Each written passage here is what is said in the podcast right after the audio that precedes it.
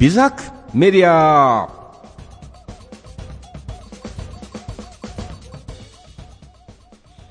皆さん、おはようございます。ビズハックメディアパーソナリティの小林武史です。ビズハックメディアは、少人数経営 IT デザインを発信するメディアの名前です。1人から5人くらいまでの個人事業者や法人を経営されている方を対象に IT で効率化を図り経営をデザインしていくにはどうすればよいかを皆さんと共有していく情報発信番組です。本日の放送の流れですが毎週火曜日6時からの放送です。1月の21日と1週後の27日が再放送になります。内容は bizhack.net というブログをアップしているんですがこの中からいくつか選んでお話をします。今回の番組前半では2019年7月4日の記事講義やセミナーでメモを取る iPad mini 第5世代と紙の違いは何？番組後半では2019年7月22日記事マイナンバーカードは使えない電子証明書利用すると楽になるの2つをお届けしたいと思います。この番組はご縁応援貢献をテーマに夢ある番組をお届けする夢の種放送局大阪スタジオからお送りいたします。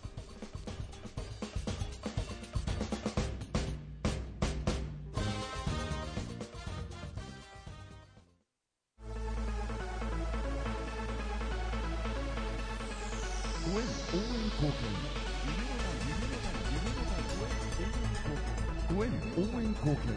夢の種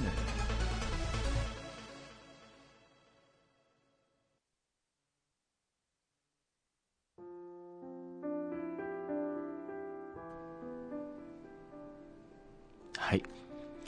最近ですねワークショップを月2回のペースで実施していっています。えー何のワークショップかというと、SDGs のカードゲームの認定ファシリテーターっていうのを私資格持ってまして、えー SDGs って、うん、聞かれたことあるかな？経営者の方とかだったら知ってるかもしれないです。 Sustainable Development Goals、持続可能な開発目標の略称です。2015年9月に国連の持続可能な開発サミットで採択されました。国連加盟193カ国が2016年から2030年の15年間で達成する行動計画です。2030年に向けた17の大きな目標と、それらを達成するための具体的な169のターゲットで構成されています。まあこれをね、あのー勉強とかしていくっていうことではないんで、えっと、ゲームを通じて、まあどういうことなのかっていうのを体感するっていうものなんですね。一般向けはもちろんのこと、ゲーム開発者の方やデータアナリストの会社さん、大阪の高校3年生360人に実施したりしました。えー、その時に分かったことなんですけど、こので、あの、ラジオ局の先輩の、あの、パーソナリティの方でも、認定ファシリの方がいらっしゃいまして、えー、その高校生相手にやった時、あの、お会いして、あ、そうなんですねっていう話になりました。何か番組でも企画していきたいですね、とかっていうお話してたんで、あの、やっていきたいかなって思います。はい、前半コーナー入ります。2019年7月4日の記事、講義やセミナーでメモを取る iPad mini 第5世代と紙の違いは何ですね。iPad mini をバリバリ使っているビズハックメディアパーソナリティの小林です。えー講義やセミナーで十分なスペースが確保できないとき、え紙でのメモと iPad mini での手書きメモとの違いを試してみました。えーとですね、これ、スペース確保できない講習とかセミナーっていうのが、まあ、記録しないとダメだなっていうんで紙のやつ使ってたんですけど、実は、これちょっと記事は古いんですけど、このパーソナリティになる前にですね、ここの放送局の、お講義の最終回に参加してきたっていう記事になってるんですけど、これ6月の11日の火曜日だったんですけどね。あの、スペースがですね、実はえらい狭くて、あの、さっき、ちょっと前のね、あの回でもお話ししましたけど、私腰痛持ちなんで、椅子がちっちゃくて、えー、まあ、電源と Wi-Fi もなくて、ノートパソコン使うには、行々しすぎたっていうのが、まあ、4月の1回目の講義で分かったから、すぐに、あの、買いましたっていう話です。その時はですね、20年ほど前から愛用して常備している B6 サイズのプロジェクトペーパー、あの黒と白のやつですね。と、黒と赤のボールペンで、ポイントになる箇所をメモるっていうのをことしてました。あの、ブログの方にも、あのー、そのプロジェクトペーパーってこんなんですよって貼っ付けてあるので、見てください。と、あの、講義の状態の時の写真も貼ってあります。あの、せ狭いでしょって思うと思います。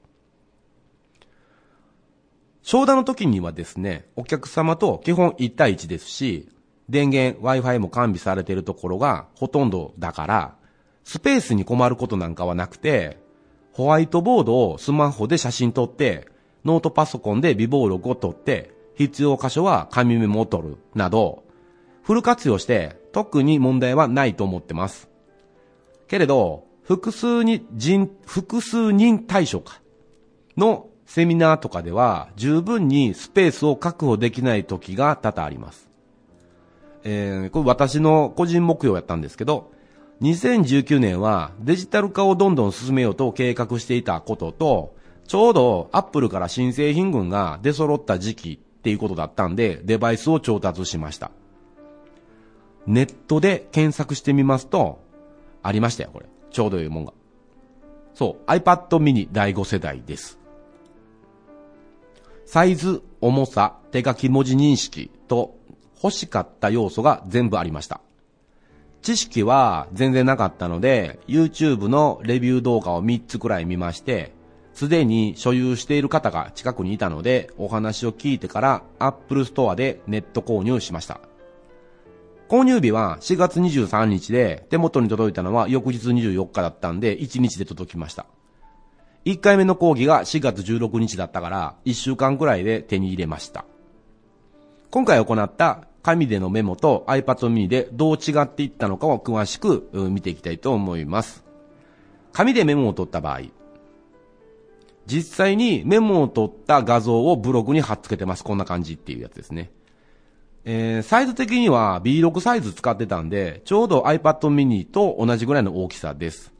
けれど、かけるスペースが限られているのと、えー、大きさ自体はそんなにないので、10枚くらい紙を使ってしまうみたいなことによくなります。で、使う分にはとっても良いと思ってるんですけど、あのー、こういう系のものってすぐに切り離せて使えるようになってるから、メモの数が増えてきますとですね、接着面がゆるゆるになって何度も見直したりするとすぐに切り離されてバラバラになってしまう。こんなことがしばしば起こります。床にドバッと巻いちゃいまして、すいません、すいません。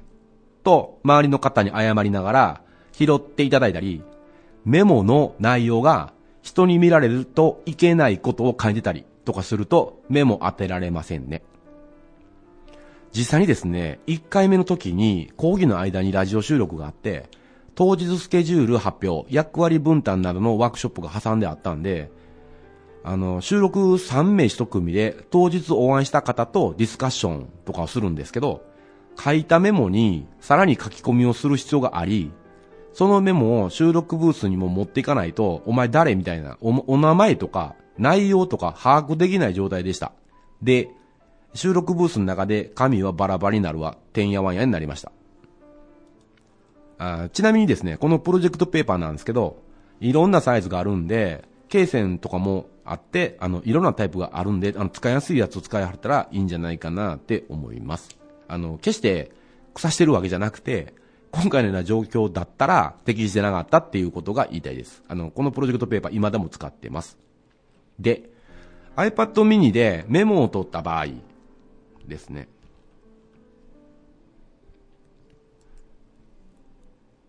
手と比較すると分かりやすいんですけど、まあ、B6 サイズでピンとくるかな？英語とかだったらみんな分かると思うんで、ちょっとちっちゃいサイズなんですけどね。ちょうど本とかと同じような大きさなんですけど、ま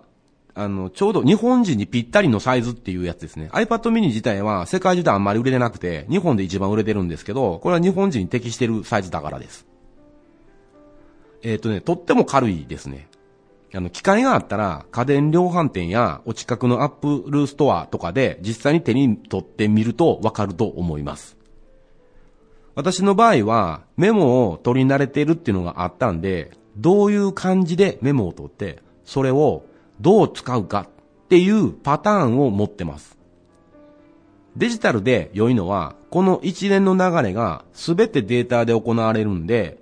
書き写す、印刷するの動作が不要です。あの、仕事でもよく言う、あの 5S っていう概念があるんですけど、効率化を図る手順は、まずはその手順自体を削除することなので、二つも削除できるのはとっても大きいです。どういう感じでっていうのは手書きで書けることでして、どう使うかっていうのは二つありまして、自分整理の引き出しにすることと関係者に配布できるということです。手書きで書けるはメモなんで、もっと簡易に記録することで良いんじゃないかって思っています。えーこれ私の話なんですけど、日本でスマホが入ってきた、あの iPhone2 とかはアメリカしかなかったんで、iPhone3 ですね。くらいから考えてたことで、その時から実は手書きアプリとかいっぱいあったので、手書き認識のメモとかをどんどん使ったりはしてました。でも、書いた軌道と認識されるまでの0コンマ何秒かの遅延が発生とかしたり、認識精度自体が高くなくて、小さい文字はほとんど認識できないとかがありました。えー当時は結局使用に耐えられないとして見送っていた経緯があります。これがですね、iPad mini の Apple Pencil っていうペン、あの、今も持ってるんですけどね、ペン型のやつがあるんですが、これになるともうありですね。Apple Pencil 自体は第2世代って呼ばれるものが最新で、iPad mini の第5世代で使えるのは一つ前の第1世代になります。上位モデルの iPad Pro は第2世代でさらに書き心地が良くなっています。絵を描いたり動画編集などより専門的に使たい方はそっちの方がいいんじゃないかなって思います。で、最近ですね、iPad 用の OS が出て、えー iPadOS かな？あれが出てアップデートしてみたんですけど、さらに認識精度上がってました。ものすごい使いやすいです。えー自分整理の引き出しにするは、えーこうもう一つあるって言ってた関係者に配布できると繋がって意味をなします。えどういうことかと言いますと、自分整理の引き出しにするだけだと紙でも十分できます。例えば、何か企画案を練るときは、まあ、ものにもよるんですけど、たくさん書き殴ることをやって、時間を決めてやることかなって思ってます。この時間を決めてっていうのはですね、毎日30分だけっていうのを5日間続けるとかなやり方ですね。あの、勝手にその時間しかやらないから、翌日とかなってるんで、頭の中がクールダウンできているから、大体まとまる感じになるっていう方法です。ここからですね、さらに必要な情報を外部から仕入れて計画書に落とし込んでいきます。えー Z 世代って言われる生まれた時からスマホがある存在の人たち。つまり情報取得が早いっていう人たちですね。この方たこの方たちが出てきている今の状態を考えると、メモの段階で整理をかけずに、まとまる前の状態で関係者に配布できるようにしておいて、考えのプロセスを見せることができることが、結果、目標に向かって、初めからチームとして臨める状態にすることが、とっても早いと思ってますっていう、えらい長いこと話しましたけど、なんか、まあ、要は、あのー若い人たち、初めからスマホとか使ってて扱い方上手なんで、なんか結果でうにゃうにゃって言う前に、プロセスこんなんですわって言いながらやった方が早いっていう働き方ですね。考え方かな。で、実際にどう使っているのかっていうと、講義を聞きながら手書きでどんどん書いていきます。二つ目。休憩時間や講義が終わってから30分1時間くらいでまとめます。三つ目。PDF や JPEG とかにデータ変換します。四つ目。クローズドな SNK サービス、チャットワークとかが簡単かなと思うんですけど、に関係者にそのデータを配布して終わりな感じです。えー、なん、なんていうんですかね。あの、この流れ自体が、あの、めちゃくちゃ早いとは言われますね。あの、同じ業種の人たちからも。で、メモアプリ、あの、これ iPad だけでできることでもなくて、初めからついてる Apple 純正のメモアプリあるんですけど、えー、GoodNote 5っていうのを使ってます。これ、すごく使いやすいです。960円の有料アプリなんですけど、現在バージョン、バージョン5が出たとこなんで、GoodNote 5って言います。えっ、と、とっても使います。あの、レビュー記事いっぱいあるんで、検索してみたらすぐわかると思います。えー複数のノートに分けて、どんどん追加していっています。私の年齢ですと、インプットすることよりアウトプットする方に力点を置いているんで、えー、なんていうんですかね。インプットする情報に整理する精度が30代の時のような、なんか精度を求めなくなってるんですね。余計に手書きで、もうアウトプットこんな感じ、こんな感じ、こんな感じ、みたいなのが引き出しで持ってますから、あの、インプット、さっき聞きました。で、それを形にするときどうしようかなっていうのが、とっても早くなりましたよ。えー、昔も今もそうなんですけど、みんな評価されるときっていうのは、結局アウトプットするものが全てなんで、この短縮、作業工程短縮してくれるのは、すごく貢献してくれる。デジタルは願ったり叶ったりかなって思います。えースペース確保ができない講習やセミナーなどの記録は、後の情報共有を見据えて、紙よりデジタルで行った方が効率が良いと思いました。実際に当日の講義でも周りの方から、これめちゃええやんとか言われてましたし、他の打ち合わせでも肯定のご意見が多かったのでありだと思います。今回のように実際に使用している人が周りにいないとなかなか興味にまで考えがいかないと思います。えーこの内容を、えーちょっと今お話した内容ですね、とかを聞いてみて、ああ、こんな風に使えばいいのかな、とか思っていただければ良いなって思いました。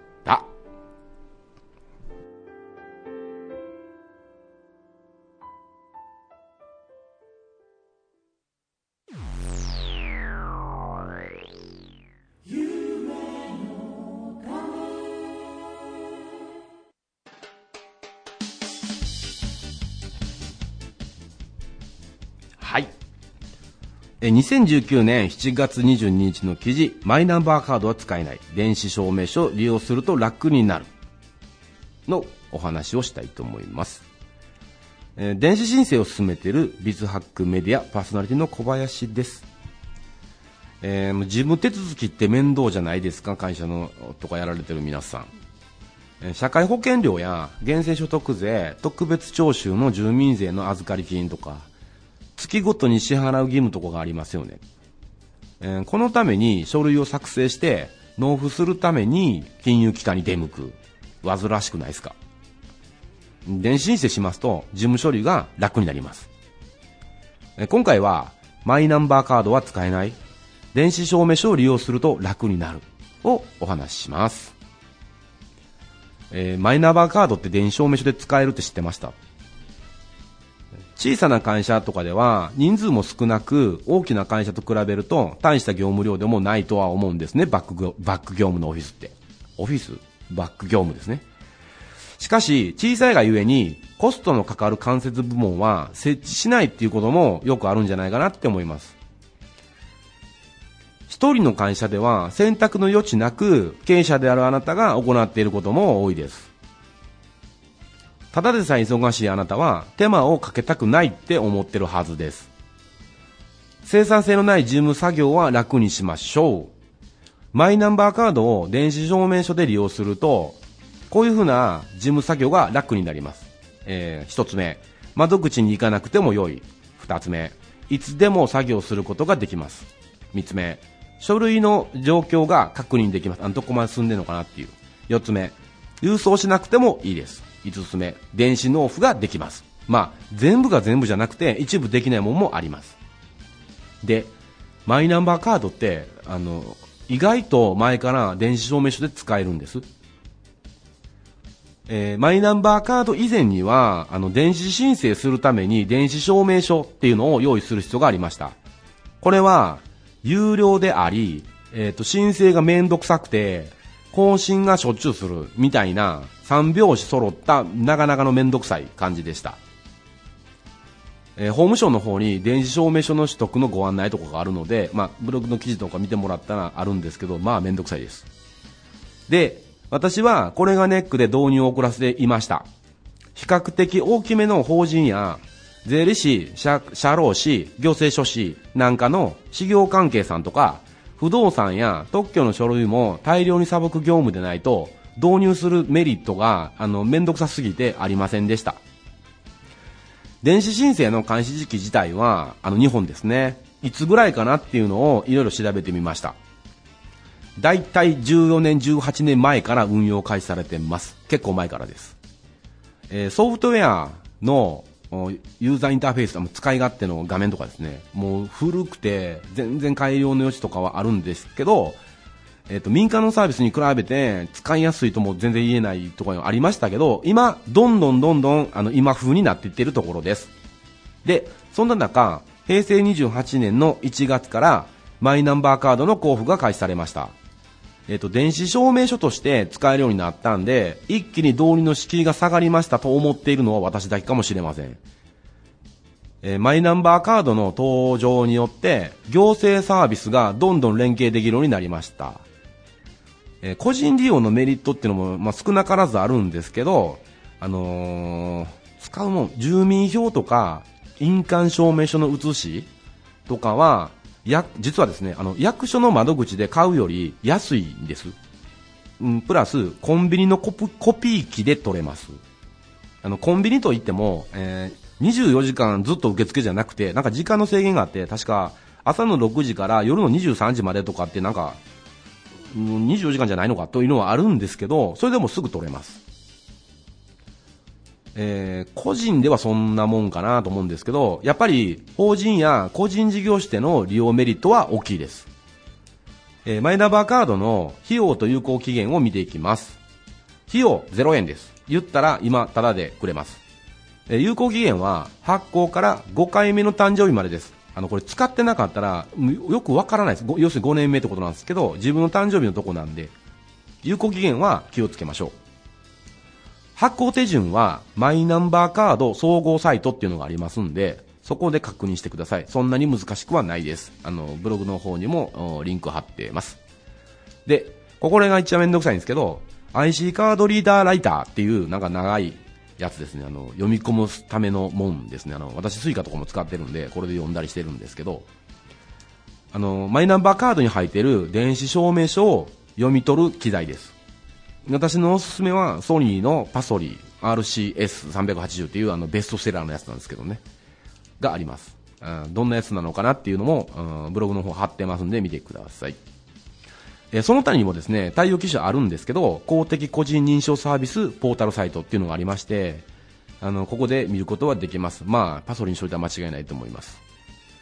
パソコンの準備、えーパソコンで使えるように、クライアント側のアプリ、ソフトウェアのインストールしなくちゃなんないです。えーこれも公的個人認証サービスポータルサイトに書いてあります。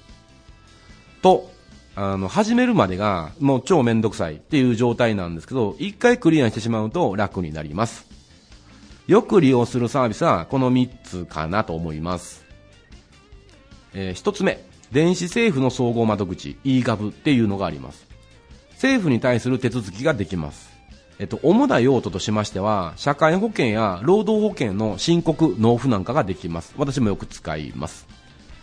え二つ目、国税電子申告納税システムっていうのがありまして、e-tax って言います。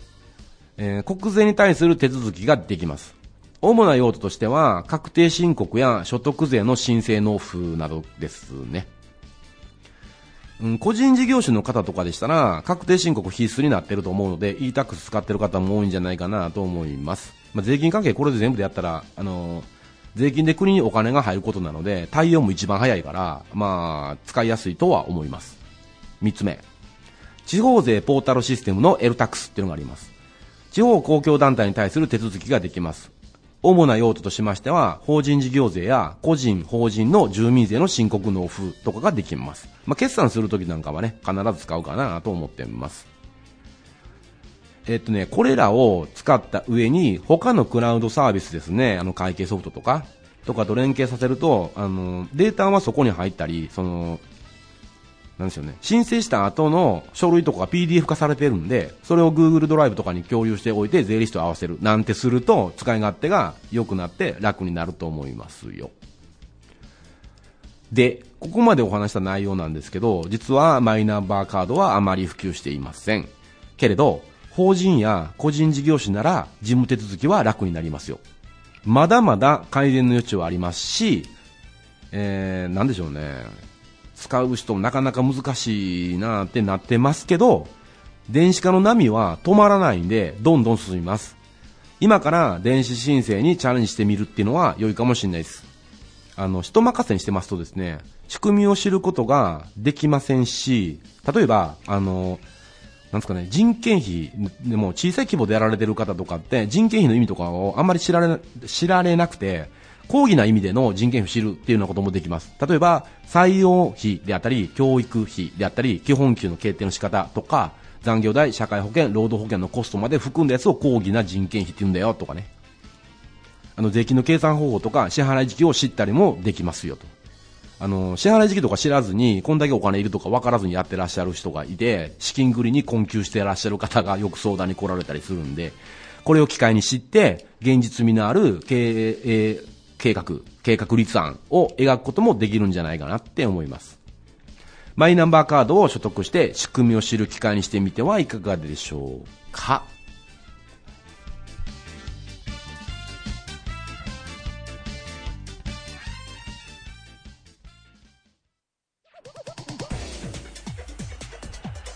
応援貢献。夢の種。夢の種。夢の種。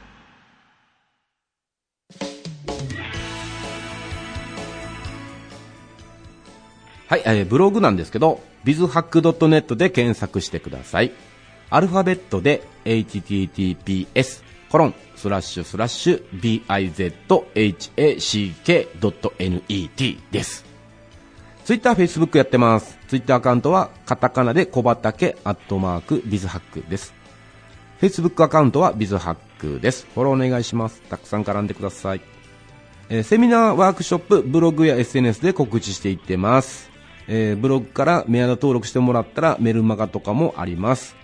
えー、ラジオに関してもブログのお問い合わせから連絡をください。はい。えー、今回はですね、iPad mini と紙との違いっていうのと、マイナンバーカードを電子証明書で使うの2本についてお話ししました。iPad mini は手書きがすごいんですけど、うん、これね、なんでしょうね、ここが苦手な方って実は多いなって思ってます。え私はもともとデザイナーだったんで、抽象的表現から論理的表現に落とし込むってことが、あの、職業的にできてたんですね。だから非常に、あの、親和性が高いと思っています。あの、図解から入って論理思考に落とすってやつですね。で、逆にですね、難しく感じる方も多いかなと思ってるのは、この図解とかができない方かな。あの、企画系でプレゼントコンたくさん売って出しちゃった方とかは比較的やりやすくて、プログラマーさんで抽象的概念が弱い人になると、キーボードで打ち込みした方が早いとかってよくやります。あのー、なんでしょうね、Z 世代かな、ミレニアム世代ではなく、うん、スマホ世代の Z 世代の方たちからするとですね、キーボード自体がないものを使ってるんで、まあ、なくなるでしょう とは思います。マイナンバーカードなんですけど、政府が普及にものすごい力点を置いてます。あの、いいなと思うのは、健康保険証にくっつけるとかをやるみたいなんで、あの、これって医療データくっつくんで、引っ越しても困らないとかができますね。カルテ持ち歩きみたいになると思います。郵便局なんかでも、ポスターが貼ってあったりしますんで、一度見てみてください。最近多いじゃないかな